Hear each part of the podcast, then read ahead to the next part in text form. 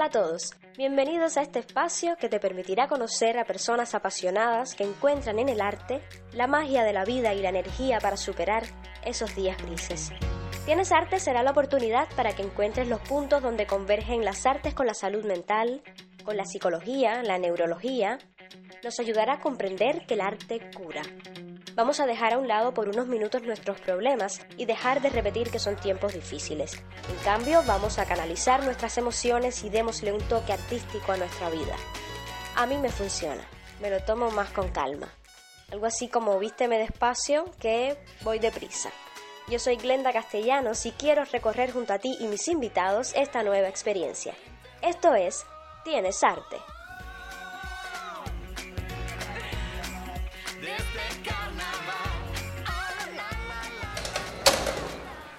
Amigos, hoy toca entrevista.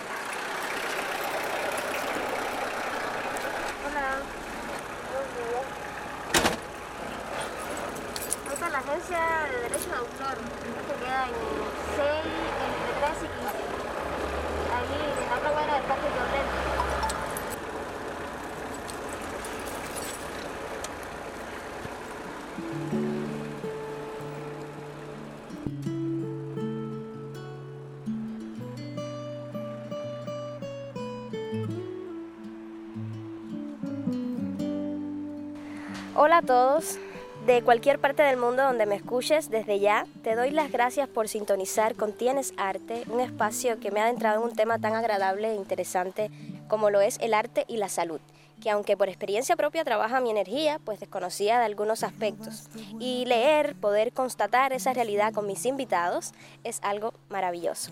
El invitado de este episodio es un joven trovador cubano que tiene una trayectoria artística de más de una década. Tengo unas ganas de un abrazo y no puedo. De Glenda, cantante, ahora es eh, Podcaster. podcaster, podcaster. Te colaste en cada sitio del deseo. Procuraste ser especie en extinción.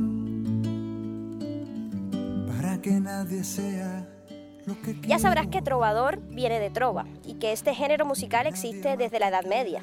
Algunos lo definen como poesía con música. Los trovadores tienden a escribir sus propias vivencias, en ocasiones hasta con humor.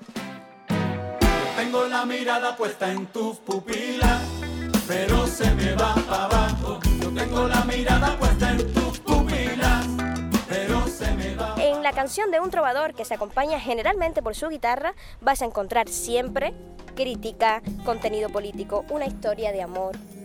Vengo sin mucho ruido, pa' susurrarte canciones. Sin más preámbulo, quédate aquí, en Tienes Arte, hasta el final, con uno de los trovadores más transparentes que conozco, Celestino Esquerré. Y por mucho que lo intente, tú no me ves. Gracias, Cele, por aceptar mi invitación. Qué bueno que nos podamos reencontrar, aunque sea por este espacio, porque hace muchísimo tiempo que no nos veíamos realmente. Y nos conocemos. Bueno, bueno. Pero qué gracia de que si tú sabes con lo que yo te quiero a ti. No. Para mí es un placer estar un ratito hablando contigo. Aparte, tú no sabes la felicidad tan grande que me da saber que tienes un nuevo proyecto en tu vida, ahora con estos podcasts, tienes arte, y eso a mí me da una alegría tremenda, porque siempre pensé y siempre sentí que lo tuyo es el arte, ¿sabes? Por muchos lados, por muchos lados. No, no. Espero que algún día cantes aquí algo, ¿eh? Espero, claro, sí. Y ya lo he hecho, más o menos, ya estoy trabajando esa idea. Cuando estaba pues preparando tu entrevista, porque es muy interesante todo lo que se puede hablar de Celestino Esquerré, la, la gente no tiene a veces idea. Y la primera duda increíble que tengo y que me resulta curioso es tu nombre.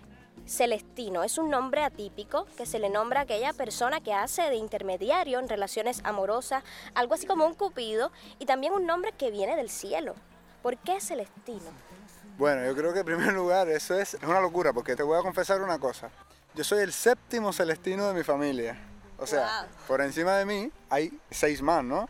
O sea, está mi papá, mi difunto abuelo, y bueno, por ahí mi tatarabuelo, mi bisabuelo, todo, pum, pum, hasta llegar a siete, ¿no? Yo soy el séptimo. Dice que es el número de la buena suerte. me tocó el séptimo. Entonces, en primer lugar fue por herencia, ¿no? Aunque es un nombre súper extraño y se pudiera decir que está feo, ¿no? Porque no es un nombre bonito, ¿no? Lo que por uno le coge cariño, ¿no? no, no. A mí me pasaba una cosa súper simpática, ¿no? En primer lugar, estaba muy orgulloso, estoy siempre muy orgulloso de llamarme Celestino, porque así se llama mi papá. Claro. Y entonces mi papá y mi abuelo, todo, pero especialmente mi papá es mi superhéroe, ¿sabes? Mi papá es lo máximo para mí. Entonces, cuando me decían, ese Celestino, bueno, el único Celestino es él. ¿Tú eres hijo de sí? Soy yo, soy yo. Yo decía, ¿no? Es lo primero que es la alegría, ¿no? Y lo segundo, era, como era tan extraño, era único. Eh, por ejemplo, yo estudié en la vocacional Carlos Mar en Matanza, ¿no? En el. Entonces, es una escuela que tenía prácticamente 2.000 estudiantes. Cuando algún padre llegaba a la garita, decían, por ejemplo, tenías que decirle a qué venían, ¿no? Decían, no, yo vengo a ver a Glenda. Decían, ¿Glenda qué? No, Glenda castellano. Entonces te buscaban una lista, ella está en la segunda fila, mi papá llegaba y se parecía, yo vengo a ver aquí a Celestino, coge por el pasillo la segunda puerta. Eran los únicos, el único que había en toda la escuela. Entonces, de cierta manera, siempre me gustó, tan así que yo me llamo Celestino Miguel. Y en Miguel nadie se enteraba que me llamaba Miguel por mi otro abuelo. Entonces mi abuelo era mi locura y yo, mi abuelo siempre lo quise muchísimo, lo quiero muchísimo. Bueno, Ese- mejor así, ¿no? Porque con ese parecido tan grande que tienes con tu hermano, que se llama Miguel Antonio, imagínate que te mismo. Miguel. Entonces que me dijera Miguel no me gustaba, ¿eh? Porque me decía, me llamo Celestino, como mi papá. Entonces Claro, era bueno. Aunque todo el mundo me dice Cele, por supuesto, como le dicen a mi papá también. Celestino, ahora me estoy recordando que cuando era pequeña fui a tu casa a ensayar, que ibas a hacer un concierto en vivo en el patio de tu casa, y creo que ese día se estrenaba Fulana. Y yo recuerdo que vi una foto donde la Madre Teresa de Calcuta te tenía cargado. Sí, ¿Cómo sí. es esa historia?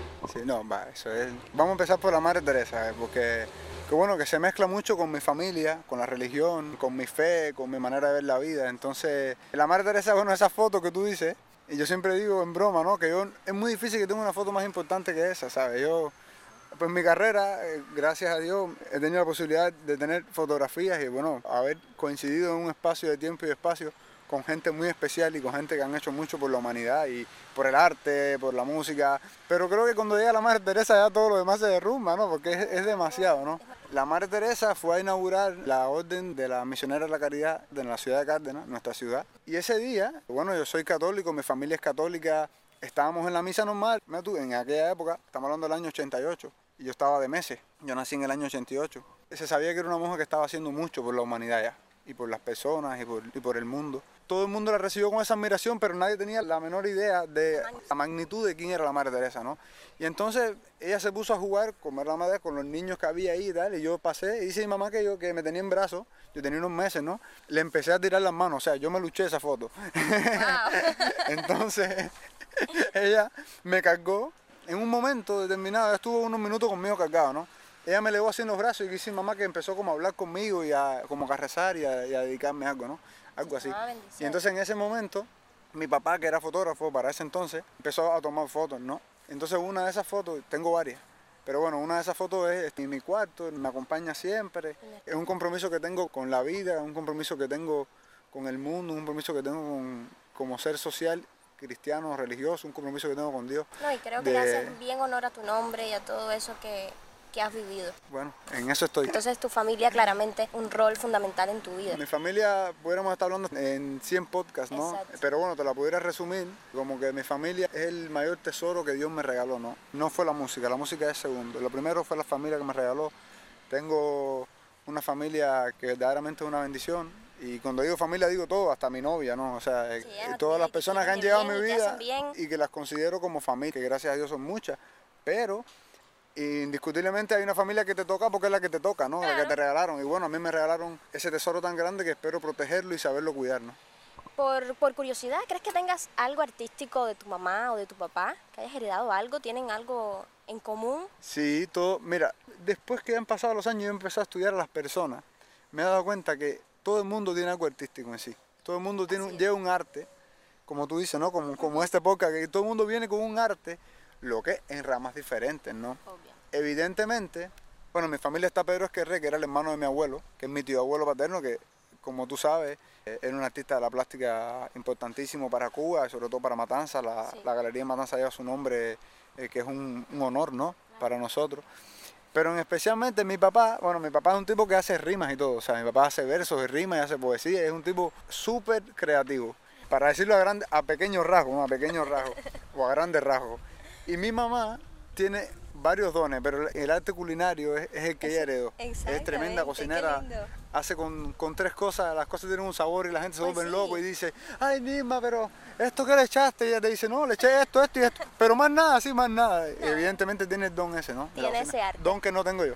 Me comentaste que estudiaste en el Preuniversitario de Ciencias Exactas de la provincia de Matanzas, una provincia de la que somos hijos los dos, y optaste por la carrera de Ingeniería Civil y a mediado de la carrera detuviste tu camino por la ciencia para darle un rumbo diferente a tu vida. ¿Por qué? Como tú sabes, bueno, porque somos amigos, yo soy un caso atípico. Yo, yo pensaba estudiar algo creativo siempre, tan así que yo me veía estudiando animación para poder trabajar en los dibujos animados, algo que tuviera que ver con el cine, algo por este entonces, porque claro está, en mi familia no había nadie músico. Yo no tenía instrumentos cerca. Al entrar en la vocacional, mis amigos tenían varias bandas de grupos, por supuesto, como en todos los adolescentes y Sí. todo el pre, ¿no? Y dejaban las guitarras sobre las camas. Entonces yo, cuando ellos se iban, con mucha pena, le cogía la guitarra e intentaba poner los mismos acordes que ellos ponían, ¿no? Para intentar cantar alguna de esas canciones. Muchas veces el resultado fue desafinarle la guitarra siempre, porque claro está, nadie me enseñaba. Y yo lo cogía por, por- pura curiosidad, ¿no? Porque, ah, wow. Siempre fui amante empedernido de la música. Yo escuchaba música siempre de todo tipo, de todos colores, en todos los idiomas. Cuando termino 12 grado, ya yo lograba más o menos mal tocar una o dos canciones famosas de aquel entonces que no me acuerdo cuáles eran. En aquel entonces había un nivel de desinformación tan grande, yo no sabía que una facultad como el ITIN existía. Entonces yo pedí informática, porque yo me iba a dedicar a programar. Eso ya había salido el 3D Max, que es un programa para crear muñequitos, dibujos animados y todo eso. No, yo pensaba que estudiando informática iba a estudiar eso. Desinformación es total. La persona de la boleta me dice, tienes que llenar 10 opciones, tú no puedes querer una sola cosa. Y yo, pues que no quiero más nada. Y yo dije, bueno, ¿cuáles son las carreras que están aquí en Matanza? Porque yo no quería venir para La Habana. ¡Wow! Impresionante. y puse ingeniería civil, eh, no sé qué, tan, tan, y llené aquello con cosas, eh, imagínate tú. Y puse todas de ciencia porque a mí me gustaban mucho los números, me gustan mucho los números. Y también me gustan las letras, ¿no? Pero bueno, en aquel entonces, bueno. Hay un problema con la carrera informática, entran pocas carreras, que sé yo, pasa no sé qué, y me llega ingeniería civil. Entonces, wow, aquello fue un golpe fortísimo en mi vida. Pero al mismo tiempo, en esas vacaciones que yo había terminado el 12 grado, mis padres, estábamos viendo el televisor y sale una de estas canciones que yo me había aprendido, que no me acuerdo qué canción era, si era una, bueno, en fin, no quiero decir ningún grupo para no comprometerlo. Y yo digo en la casa, eh, esa canción yo la sé tocar en la guitarra y todo el mundo se empezó a reír porque pensó que era un chiste mío, que yo siempre estaba haciendo chistes. Y digo, no, no, no es broma, yo me la sé de verdad. Y todo el mundo, ah, sí, sí, ya empezaron. Entonces yo cogí dije, ahora vengo para acá, cogí la bicicleta, fui a casa de un amigo mío, Ángel David, que tiene una guitarra, y le dije, préstame tu guitarra un momento. Y la cogí, fui para la casa, y le dije, mira, y me senté, y toqué la canción, y aquí hubo un silencio eso de 10 minutos, nadie hablaba una palabra.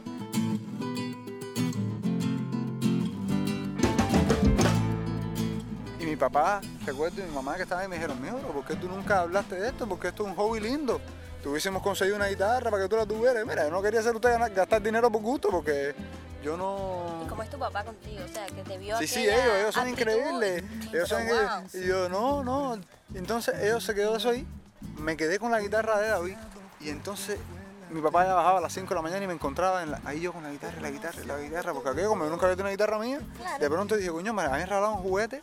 Había una, una conexión muy grande con esa guitarra, tal. Y ya yo estaba ya. Recuerdo que la guitarra estaba rota. tarde en el mundo artístico. Tenía 18 años, o sea, tenía 17 años en ese entonces. Y ahí yo empiezo a poner dos o tres acordes que me sabía, pero ya era el día entero en guitarra. Y el 16 de julio, cuando cumplí años, cumplí mis 18 años, mi papá y mi mamá me regalaron una guitarra. Guitarra que encordaron y que hicieron con Abelito, Abel Rodríguez, Abelito, sí, que tú lo conoces, ¿cómo no? que es como si fuera mi tío, una gente que yo quiero muchísimo, a esa familia entera, ¿no? Y ya cuando me regalaron esa guitarra, yo me volví loco.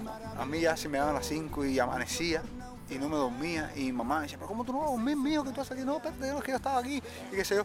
Y nada más que empecé a aprender unos acordes, empecé a componer. Y cuando hice mi primera canción, vaya, te lo aseguro, te digo de corazón, que tuvo una sensación muy difícil de describir, pero que se resumiría a esto era lo que yo toda mi vida he estado buscando. O sea, la manera creativa que yo había estado buscando con los dibujos animados, yo pintaba mucho, dibujaba mucho y todo eso. Cuando yo logré hacer una primera canción, yo me di cuenta que eso era lo que había estado buscando siempre. Una mujer como la luna, sin dueño ni calendario, coleccionando aventuras. Una mujer espacio vacío en tu alma. Tú necesitabas llenarlo con arte. No, es Te que faltaba, algo te faltaba. yo me acuerdo mucho siempre de mi papá, que siempre me decía, tu misión es encontrar lo que tú vas a hacer en la vida. Todos nacemos con varios dones. Eh, Obviamente no es un solo don que te dan, son varios. Pero hay un don que es especial. Como que es un don que viene muy marcado, que viene... Y él me decía, si tú el don tuyo es la carpintería, tú avísame que yo te compro la sierra. Pero lo tuyo es buscar el don tuyo cuál es. Y yo cuando hice esa canción, yo me di cuenta que había encontrado para lo que yo había nacido. Bravo, qué bien. Cele, has tenido la posibilidad y la suerte de llevar tu música a otros pueblos, otras culturas. Estuviste en República Dominicana, en España, en Italia. Tuviste muchos espacios por allá de la televisión, de radio. Algunos medios digitales te entrevistaron. ¿Cómo han sido esas experiencias en tu vida? experiencia de llevar tu arte a tu música, llevarte tú, que al final eso es lo que yo soy, ¿no? Mi música. Eh, siempre volvemos a mi familia, ellos siempre me dicen que nunca me olvide que yo soy un tipo que acompaña sus canciones, ¿no? Entonces yo siempre me he visto así. Entonces a donde quiera que yo llegue lo que quiero es mostrar mis canciones, que es lo que soy yo, ¿no? Tener un público, llegar a otro país, empezar a hacer giras en esos países, giras de recorrido de conciertos. ¿Qué tal con Y empezar Italia? a hacer un pueblo público, por ejemplo, Italia, que fue el primer país que yo fui a hacer conciertos. Eh, La primer concierto que hice fuera de Cuba lo hice en Roma, imagínate tú. Era un, un reto aparte, porque mi música tiene un gran peso sobre la letra. Está claro, siempre digo y repito, que el arte primero se siente y después se entiende. Lo más importante no es entenderlo, sino sentirlo. Eso es un hecho. Yo eso lo sabía, pero tenía que experimentarlo. No está de más decir que me quitaban un elemento fundamental. O sea, yo no estaba pudiendo expresar mi música al 100%, porque el hecho de que no te entiendan las canciones te quita un por ciento. O sea, que tienes que ir a sobre otro terreno, ¿no? Que era un terreno que nunca había explorado. Me, me puse a estudiar italiano para poder hablar entre las canciones y canciones, explicar, a poder hacer mi espectáculo, ¿no? Mi concierto como yo siempre lo hacía. o sea, que hablas italiano. Sí, sí, o sea, me comunico como siempre digo, ¿no? Pero puedes mandarle un saludo ahora mismo al público de Italia, algo, algo pequeño. Ma certo, un abbraccio fortissimo a tutti i miei carissimi amici dell'Italia. Spero arrivederci presto. Forza Italia. Bueno, qué bien, ya sabes, Eso- el público de Italia que se está escuchando. Eso nunca lo había hecho en una entrevista. ¿eh? ¿Sí? O sea, una entrevista en español. No me vas a hacer más cosas de ese tipo. Ves que poco a poco, durante estos años ¿no? que hemos ido periódicamente, yo creo que el único año que no hemos saltado después que empecé ha sido el 2020. Que bueno, ha sido un año tremendo. Sí. eh, con esta fatal eso. pandemia. Ves que poco a poco se ha ido haciendo un público que conecta, que después te escribe, ahora con las redes sociales es una experiencia increíble, ¿no? Que la gente después de un concierto no se quedó con el concierto, sino la gente te escribe personalmente, oye, tal, en el concierto escuché tal canción y tú hablas de esto. Y esta frase, por ejemplo, los italianos dicen, ¿esta frase qué significa? Porque esa, eh, porque esa canción se la dediqué a mi esposa y tú dices, ay, mi madre, Dios, mío. ¿Qué tal el, el público de República Dominicana y España que ya sí No, son ya de eso es hispana? ya Sí. eso es en su salsa, ¿no? Tú, tú estás en tu salsa, que déjame decirte, en, en Italia, después de tantos años también, yo me siento súper bien en Claro. Italia, tanto como en República Dominicana. Pero bueno, en República Dominicana, desde el primer momento ya conecta, es, es un público latino, el público español también, o sea, nosotros nos colonizaron los españoles, ¿sabes? Sí. Nosotros venimos de ahí, de esa cultura. Siempre aprovecho todos los medios y aprovecho para agradecer muchísimo a todo el público que ha ido llegando a mis conciertos fuera de Cuba, porque dentro de Cuba se los agradezco siempre, ¿no?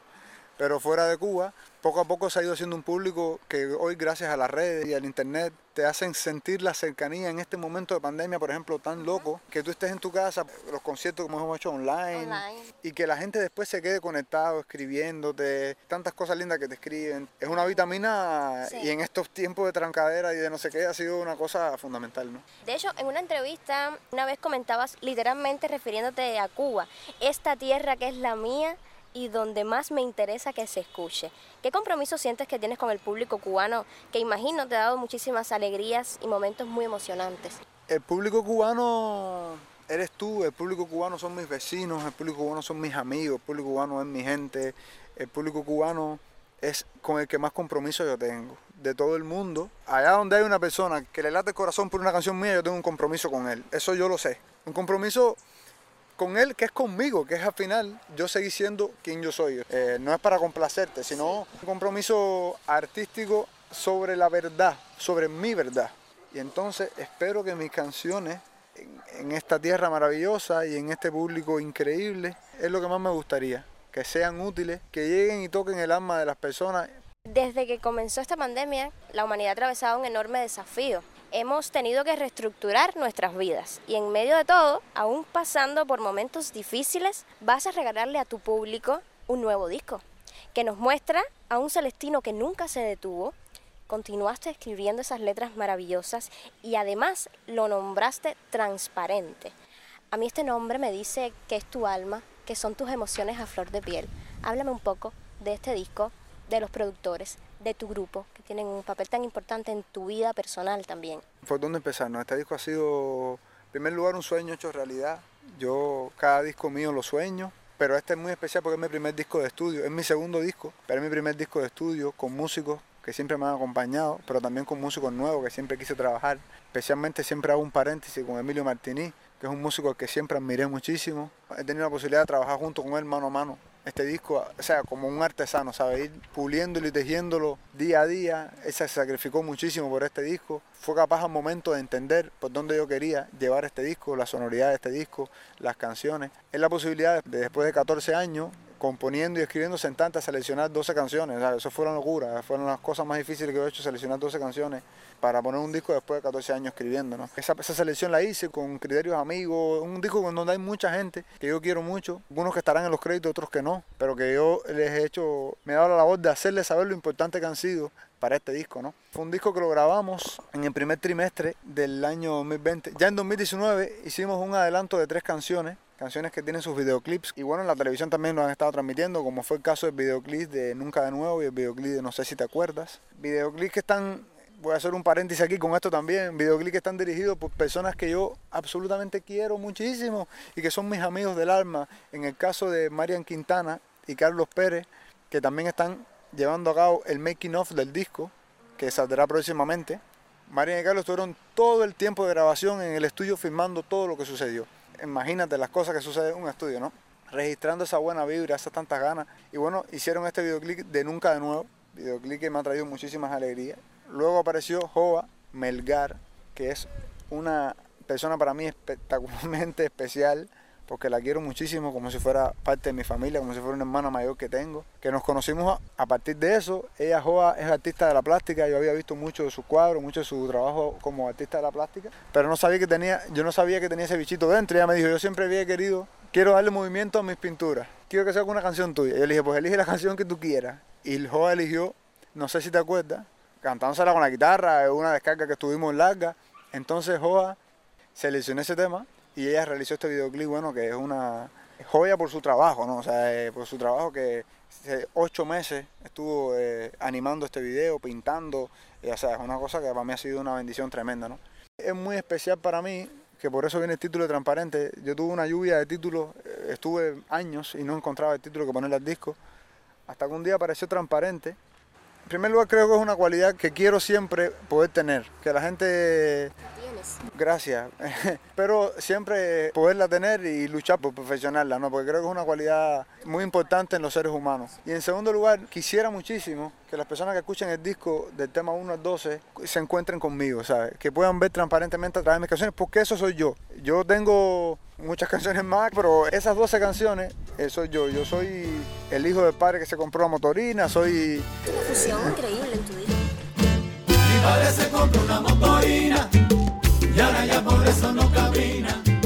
Gracias. Bueno, es un poco lo que veníamos haciendo con, con, con el grupo hace algunos años. ¿no? El grupo tienes ahí a dos personas maravillosas en tu grupo que te acompañan siempre y que yo quiero muchísimo también. Alina María y, y Ofrey, que son parte también ya de, tu familia. Sí, increíble, ¿no? increíble. Alina, Alina y yo nos conocemos desde que éramos niños, íbamos a la iglesia juntos. Yo soy mayor que Alina, claramente está, yo le debo, no sé, habré 8 años, 7 años, no sé, 6, 6 años le debo a Alina, algo así. Y siempre la vi, o sea, Alina cantaba en los festivales, eso yo la aplaudí en el público, yo no, yo no era artista, ¿sabes? aunque era menor que yo.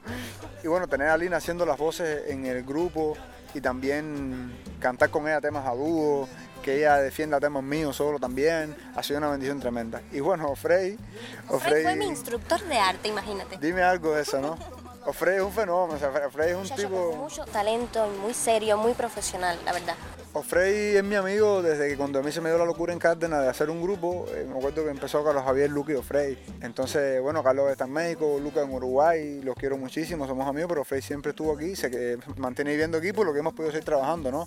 Entonces Ofrey ha sido, es arreglista de este disco porque hay muchos temas eso que, que ya nosotros tenemos arreglos hechos, hemos grabado maquetas, proyectos, hemos viajado juntos, hemos vivido muchísimas cosas, aparte de la amistad que, que tenemos y aparte de el gran músico que es Ofrey, ¿sabes? Eh, Es un músico, aparte de eso, polivalente, toca bajo, toca guitarra y es un placer siempre, siempre aprendo mucho cuando toco con él y creo que Frey le, aporta mis canciones como poca gente le aporta, porque Frey al conocerme y al llevar tantos años juntos, o sea, llevaremos, no sé, o 10 años tocando juntos, 11 años, algo así, al conocerme le aporta que- y le aporta sentimentalmente y espiritualmente una cosa a los temas que, que es increíble. ¿Y qué es lo que tú quieres? Sí. Qué bien. Es- este disco es transparente, así que ya saben, todos los que estén escuchando este podcast fuera de Cuba, dentro de Cuba, pueden escuchar a Celestino, buscarlo en todas sus plataformas, seguirlo en las páginas de YouTube. ¿Tienes Instagram? Sí, eh, déjame hacer la parte comercial de esto. Vamos a hacer un paréntesis. No, es decir del disco, que el disco no está disponible todavía. O sea, hay canciones ya disponibles en mi página de YouTube. Como estos videoclips que hablábamos, que lo pueden ir a ver. Siempre me pueden buscar como Celestino Esquerré en YouTube, Facebook, Instagram. Ahí tienen todas las plataformas que pueden seguir, van a estar. Y el disco va a salir muy pronto. El disco no creo que demore más de un mes, a lo sumo un mes y medio en, en estar, porque ya el disco está listo. Entonces lo que estamos en la parte legal con las disqueras y este asunto de fijar una fecha de publicación y tal. Disco que espero que todos los escuchen por Spotify, que también estarán en Spotify y en todas las plataformas digitales de descarga del disco. Pues ya saben, todos ansiosos y esperando todo el público, todos los que nos escuchan de Italia, de Argentina, de República Dominicana, de Timor-Leste, de aquí de Cuba, de mm, Costa Rica, que también nos sintonizan todos muy atentos a lo que va a sacar Celestino Esquerré muy pronto. ¿Coincides conmigo, Cele, en que el arte es salud? ¿Es beneficioso para la, Vaya, para la ¿no? salud? Ha quedado demostrado en, en esta pandemia fatal, ¿no? Pues sí, que estuviste también, estuviste con coronavirus, fuiste positivo. Sí, sí, de- desafortunadamente, por mucho que me cuidé, pasé un dengue muy fuerte, tenía la- las defensas, parece que el cuerpo no estaba en su mejor momento y me contagié, estuve 17 días aislado, en aislamiento, ¿no? Y ahí el arte, estuve 17 días escuchando música 24 horas, viendo conciertos y, y si no me curó eso, que alguien me cuente. No, más allá de todos los médicos que les agradezco Claro. muchísimo, ¿no? Toda la atención que tuvieron conmigo. Cele, has tenido varias nominaciones, premiaciones en el Festival de Cuerda Viva. Recibiste también una beca nacional, El Reino de este Mundo, que otorga la Asociación Hermanos Saiz. Fuiste también semifinalista en el concurso International Songwriting en la categoría de Latin Music. Estás escribiendo páginas en la historia del arte, pero sobre todo estás dejando huellas en las personas con tu música. ¿Qué sueños le faltan a Celestino Esquerré por cumplir? Lo mismo en, en la vida artística que en la vida personal. Esto está empezando ahora. Esto está empezando, Violeta. Yo, eh, no, no, yo quiero seguir haciendo 14 música. años, esto no está empezando, son 14 años. Esto está empezando, tengo 32. Sobre todas las cosas, espero que Dios me permita seguir haciendo música, ¿no? Conecto con lo que te decía ahorita, ¿no? Que creo que es mi mayor don. o sea, siempre... ¿Tienes alguna meta guardada debajo de la almohada? No, tengo tanta que no, no alcanzaría, pero por lo pronto quiero, para decirlo concretamente, quiero seguir haciendo música, seguir estudiando, preparándome para cada día intentar hacer una mejor canción, ¿no? Y bueno, seguir grabando discos, seguir haciendo videos, seguir haciendo conciertos y, y para llevar esta música a todos los rincones posibles, ¿no? En la vida personal, ¿tienes hijos? No, me gustaría tenerlo. No tengo, no lo tengo planificado en el calendario, pero seguro. Seguro. Sí, uff, tremendo, sí. Me encantan los niños. Mi música está llena de niños. Hay muchos niños que, que son como mis sobrinos, ¿no? Tengo la ruta marcada, pero falta gente. Ya ves tú qué buen rato hemos pasado hoy junto a este artista y amigo entrañable de toda la vida. Señores, desde pequeñita lo conozco, de esos que no pasan de moda, que son los mejores. Te agradezco por estar en mi sintonía, les mando un beso grande. Recuerda que nos volveremos a encontrar dentro de 15 días. Yo soy Glenda Castellanos y esto es Tienes Arte. Aunque sé bien que por mucho no están a mi lado.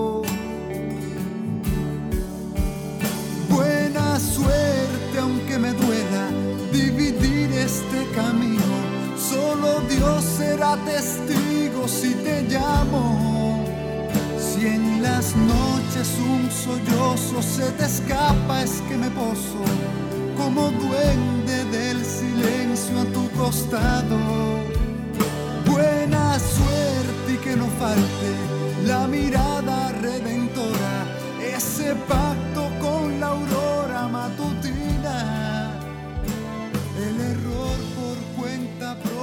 la felicidad que sopla, ahuyentándote las dudas que se anidan. Tengo un faltante en la cuenta, si me da por contar.